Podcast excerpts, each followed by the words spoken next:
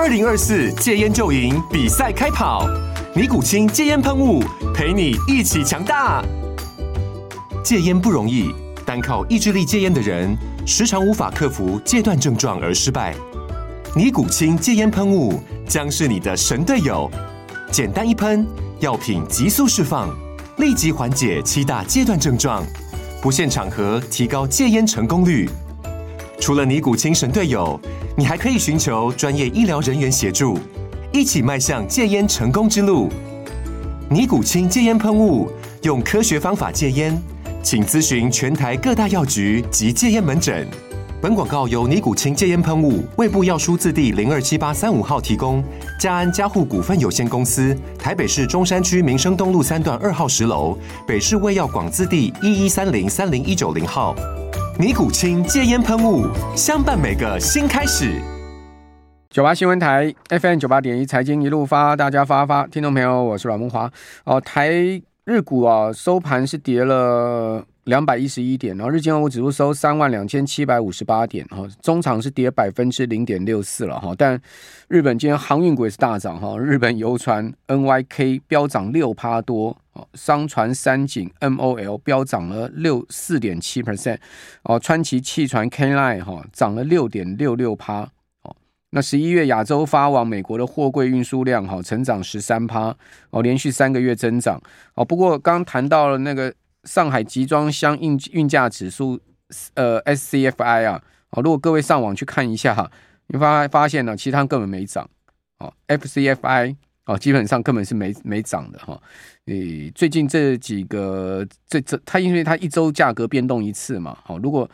你可以看到它它的历史最高哦，那个最高的是五千多哦，五千多点，五千多点是出现在呃这个二零二二年的一月哈，二零二二年一月是运价飙最高。那二零二一年全年就是航海王发威那一年。之后呢，就一路大跌哦，跌跌回一千点，从五千点跌回一千点，那也没什么好奇怪，因为它也从一千点往上涨嘛。那一千点往上涨，现在目前在多少呢？哦，目前在一千零九十三点。哦，最近的低点哈，它差不多是八百九十点了。哦，大概九百点。那涨到一千零九十三点，其实涨幅度不是说非常的大哈，而且相较以前那个五千点，根本就是可以可以讲说，这个根本还在底部了哦。那当然，这样航运股已经飙翻了嘛？哦，大家可以上去看那个 SCFI，哦，SCFI 那个网站上都有这个运价最新的情况。哦，那当然就是这个，就是说一个红海的行情嘛。哦，不是红海哦，那个 红 Red Sea 啊，红海 Red Sea 哦，那个红海那个货轮被攻击啊，所以导致了各大航商都已经纷纷宣布停驶啊。那宣布停驶，就造成最近全球航运股、佛沃的股票股价大涨。好，那此外就是说，在最新的消息面上面哦，还有就是，呃，这个美国十二月的 PMI 初值也公布了哈，在上周末哦，Market 服务业 PMI 综合 PMI 创下七月以来的新高，但是制造业继续萎缩。哦，显见美国现在制造业的状况仍然是不好哈，但是服务业的状况慢慢在好。哦，服务业还好啊，服务业在小幅往上。十二月的服务业 PMI 是五十一点三，哦，高出预估值的五十点七。哦，前一个月是五十点八。哦，那去年同期呢是四十四点七。那当然，相较去年同期是相当好了。哦，这个在五十一以上哈。那去年同期呢是很低迷的哈。哦，但你说有非常好吗？服务业没有，也没有说非常好，因为此前还跌到过五十点八啊，哦，几乎要跌破五十了。哦，那从去年。同期以来是连续十一个月，这个指数在五十分界线之上。好，那制造业就疲弱。好，制造业只有四十八点二，哦，低于预估值的四十九点五。好，那前一个月是四十九点四，所以它比呃前一个月还要再继续滑落，而且明显滑落。那去年同期呢是四十六点二，哦，比去年同期稍微好，好，但是仍然疲弱的状况。哦，那这是在美国的基本面的部分啊。那现在股市其实并不是走基本面行情了，它是走一个 所谓的降息预期啊，跟软着陆预期，它完全是走那个预期行情。然后预期行情当然就不是基本面行情，基本面是我们要看到经济数据或企业获利的数据，它是走一个预期的预期心理行情。好，那在预期行情上可以怎么走呢？好，我们刚刚请教启发投顾的荣医生副总经理。哦，荣副总你好。哎，阮大哥晚安，各位听众朋友大家晚安。好，这个航运股最近哦，从散装到货柜轮哦，都很投机呢。哦，这个行情真的来的非常的投机呢。对啊，那先是巴拿马运河干旱嘛，然后现在又是苏伊士运河被被炸哈，就攻击商船被被炸，那所以让应该是红红海红海了，红海被红海的船被通攻击。对对，那别人要绕绕到到那个南非好望角那边，绕一大圈，要增加十天的这个运期啊，啊，所以其实让整个这个航运呢哈，其实这一波涨比较凶的，大家去看应该是在 BDI 指数啊，BDI 跟 BCI 指数是涨最凶啊，那确实 SCFI 没有怎么涨，不过就是在大家预期的这个效应哈，不过大家要注意到一点就是说，现在这个船如果从亚洲要到欧美啊，啊，圣诞节以及年底这已经来不及了啊！你现在要从上海、深圳要把货运到美国去，来不及赶到圣诞节档期啊！啊，所以呢，在这个中国农历新年来说啊，或许会有啊短线的啊这样子一个利多，但是马上农历新年之后呢，哈，航运股会面临到一个比较淡季的一个状况。那我认为呢，哈，长荣以及阳明啊，那这两天走势强，像阳明今天才发动啊。长荣这两天走势其实跟那个 ETF 的持股也蛮有关系的啊，像零零九一八今天除息啊，零零九一八它的长荣持股呢也是它的前五大。那因为以今年长荣的获利算下来啊，呃，我估起来啊，大概差不多二十二到二十五块啊的这个距离应该是没有问题。那如果以它去年的这个股息配发率打个大概七七折来算的话。那应该明年的殖利率算起来也差不多有十到十二趴哈，就以长隆它减资之后，它的殖利率还算是高啊。那现在很多的这个 ETF 啊，持持有这种哦高股息，可能七八八趴，就就会去持续不断买盘进场啊。那这个 ETF 基金规模持续扩大，那也让长荣的啊这个买盘是在持续的哈。所以我认为这个也跟台湾的这个 ETF 有关系啊。那整个在国际上的啊状况来说的话呢？像整个就是在刚提到的红海啊，还有在那个哈巴拿马的这个状况哈，但是这个也可能啊随时就有一些转圜的余地啊，所以航运类股建议大家呢哈，可能尽量低阶去操作为主，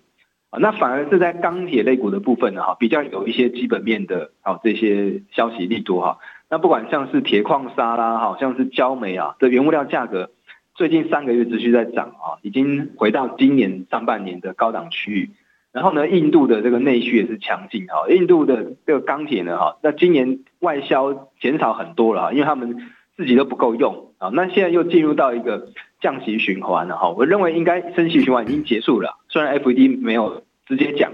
啊，没有直接讲明，但是降息循环应该就是明年三月或是五月就会开始哈，第一次这样子一个啊降息的降息这这一炮就会开始了，那包括中国大陆也在进入一些啊。就房市的一些政策啊，那未来呢，如果好乌俄战争有机会停火啊，或者是呢好在以巴战争停火，都有这样子一个重建的题材啊，所以在钢铁类股其实这一一周啊，哈都开始有所表现，上一周了哈。那指标的话呢，我们当然看像中钢啊，哈中红的部分啊，然后钢铁在明年的，就是每一年的三月啊，它会就是春季三到五月这个时间点，它会是一个旺季。像二零二一年呢，原物料大多头那个时间点啊，钢铁类股也是涨最凶，就是啊三到五月这个时间点。那包括像呃美国的这个盘价啦，还有像中国大陆明年一月的钢铁盘价也涨了大概一百块到两百块人民币。那中钢也是啊，调涨明年的一月份的盘价啊，所以钢铁类股的部分呢，哈，带头大哥像中钢、中红啦，哈，这些都开始起涨之后，大家反而可以注意一下一些小钢炮的部分了啊，那些像做钢筋的啦，哈，或是啊，做一些这种其他这个钢材加工等等的哈，可能相对会比较有爆发力啊。那现在因为电子股，我认为在进入一个转换的阶段哈。那外资这个也准备要放圣诞假期假期去了哈，剩下不到十个交易日，台股啊今年就要封关了。那可以看到今天外资的这个期货净空单已经来到万口，但是现货并没有大卖哈，所以我认为这比较会是像做一个避险操作哈，而不是看空台股。那避险操作每一次到这个状况，就会有一些哦震荡或一些持股的调整。大家看今天其实中小型股呢，哈，有些股票杀的还蛮重的，嗯，那资金就是我明天我跑到船产上面去啊，啊，所以建议大家现在的操作策略呢，如果你股票已经涨了很大一段，比较偏高档的这个状况下呢，可能适度的去调节或者是停利一些些啊，换到一些好才开始谷底翻扬啊，或者是明年第一季好有机会的这样子股票，嗯，相对操作上来说会比较有保险一些些啊。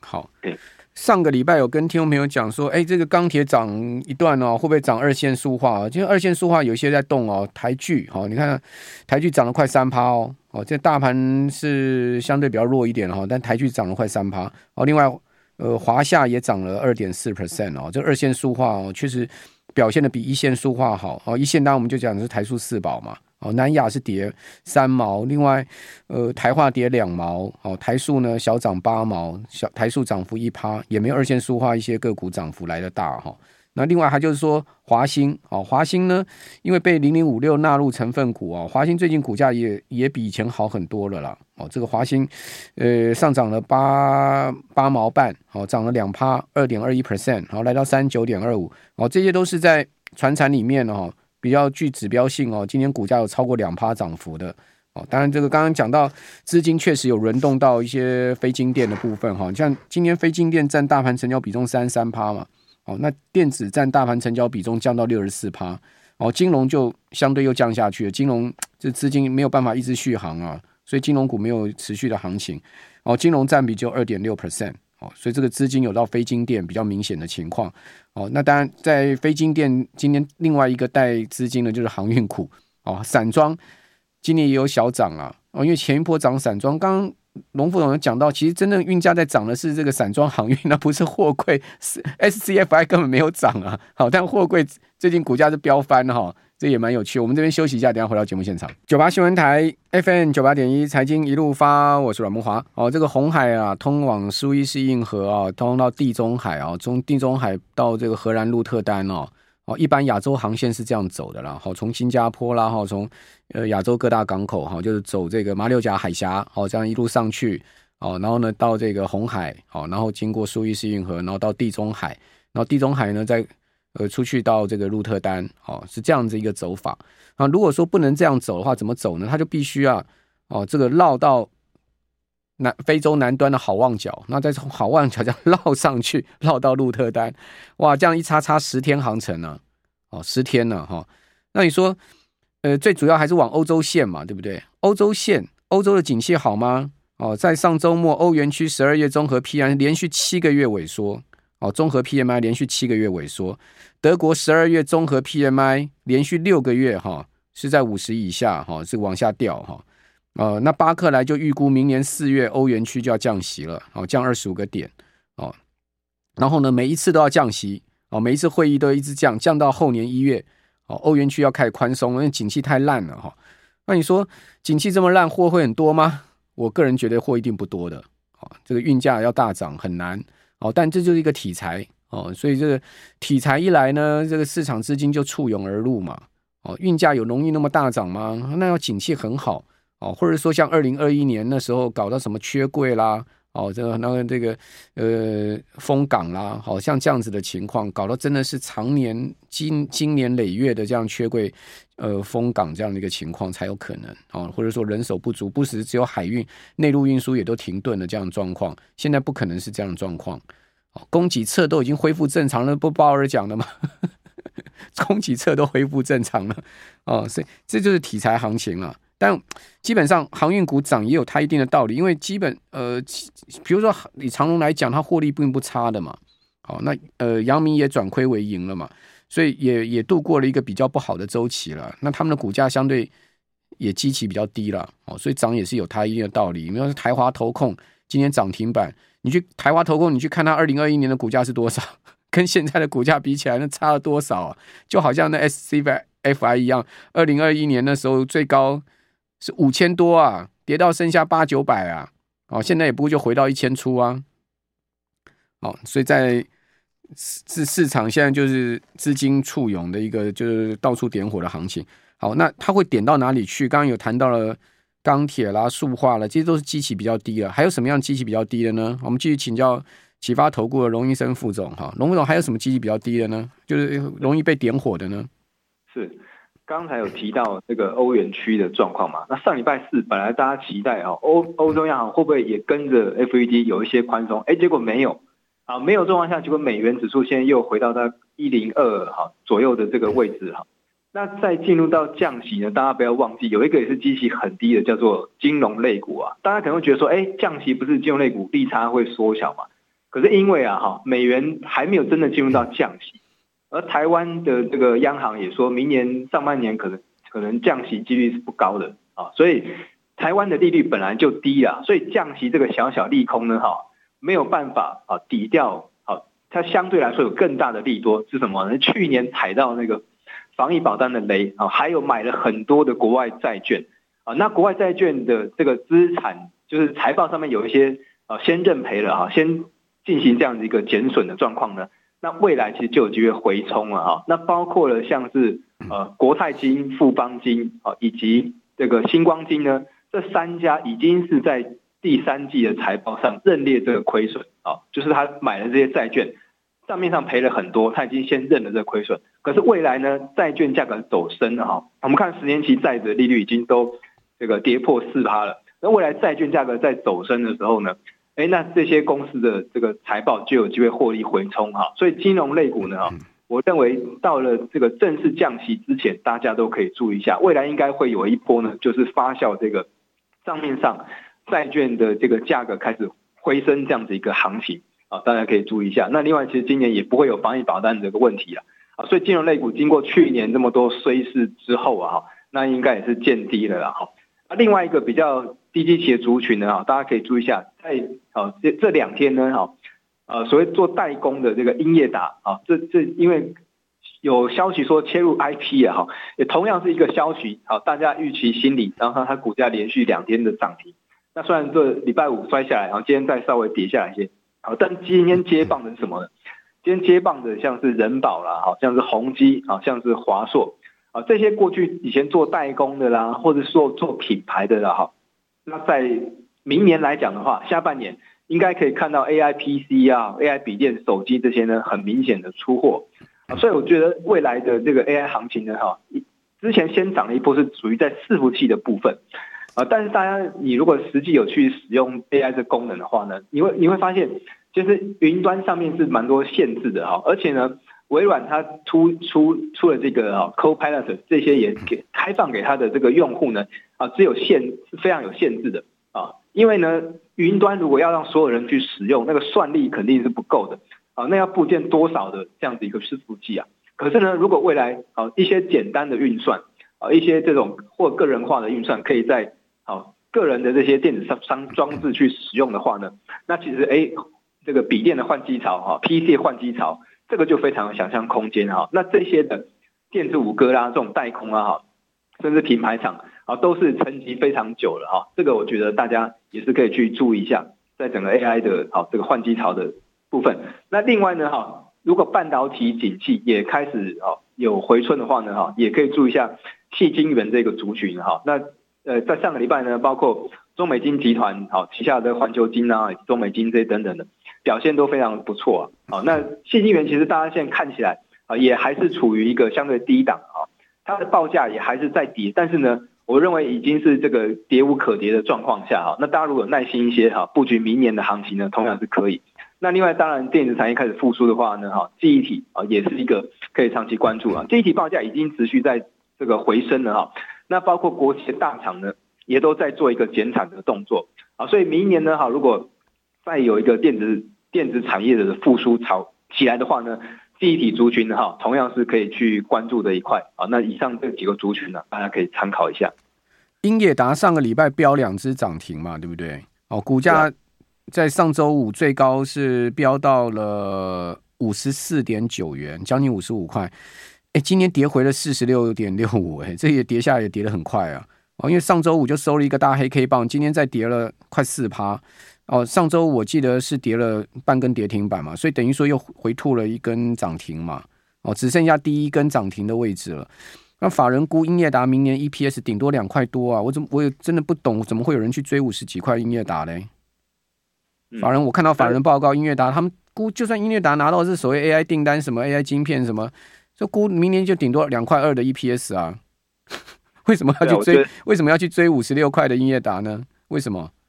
如果以这种价值啊，以以这种 EPS 来算的话，确实比较贵了一些些啊。那确实，因为之前有安国的那个案例啊，这也是打入星河半导体啊，一个题材，股价就飙翻天啊。所以现在又什么公司啊？像之前系统也是啊，说要切入 IP，这股价也是飙翻。所以就是现在 AI 因为初期啊，真的状况不太明朗啊，这公司到底获利能力怎么样，后续有没有发展性，都都都是也也不是啊，公司自己说了算的。啊，所以其实只要有这种题材性啊，很容易有这种想象的空间啊。这个是在一个产业初期常会有看到的一个状状况啊。那如果大家想要这种比较稳定一点，当然就是台积电、联发科啊，这获利看得到，而且呢，未来的这个应用呢，哈，也是持续往高阶制程啊，往这些 IC 设计的去走啊。那大家如果要买的比较安心，然后有基本面体质的话呢，哈，这两档的权王，包括联联发科，其实未来啊，站上一千块应该也是看到。好的，非常谢谢龙医生副总经理。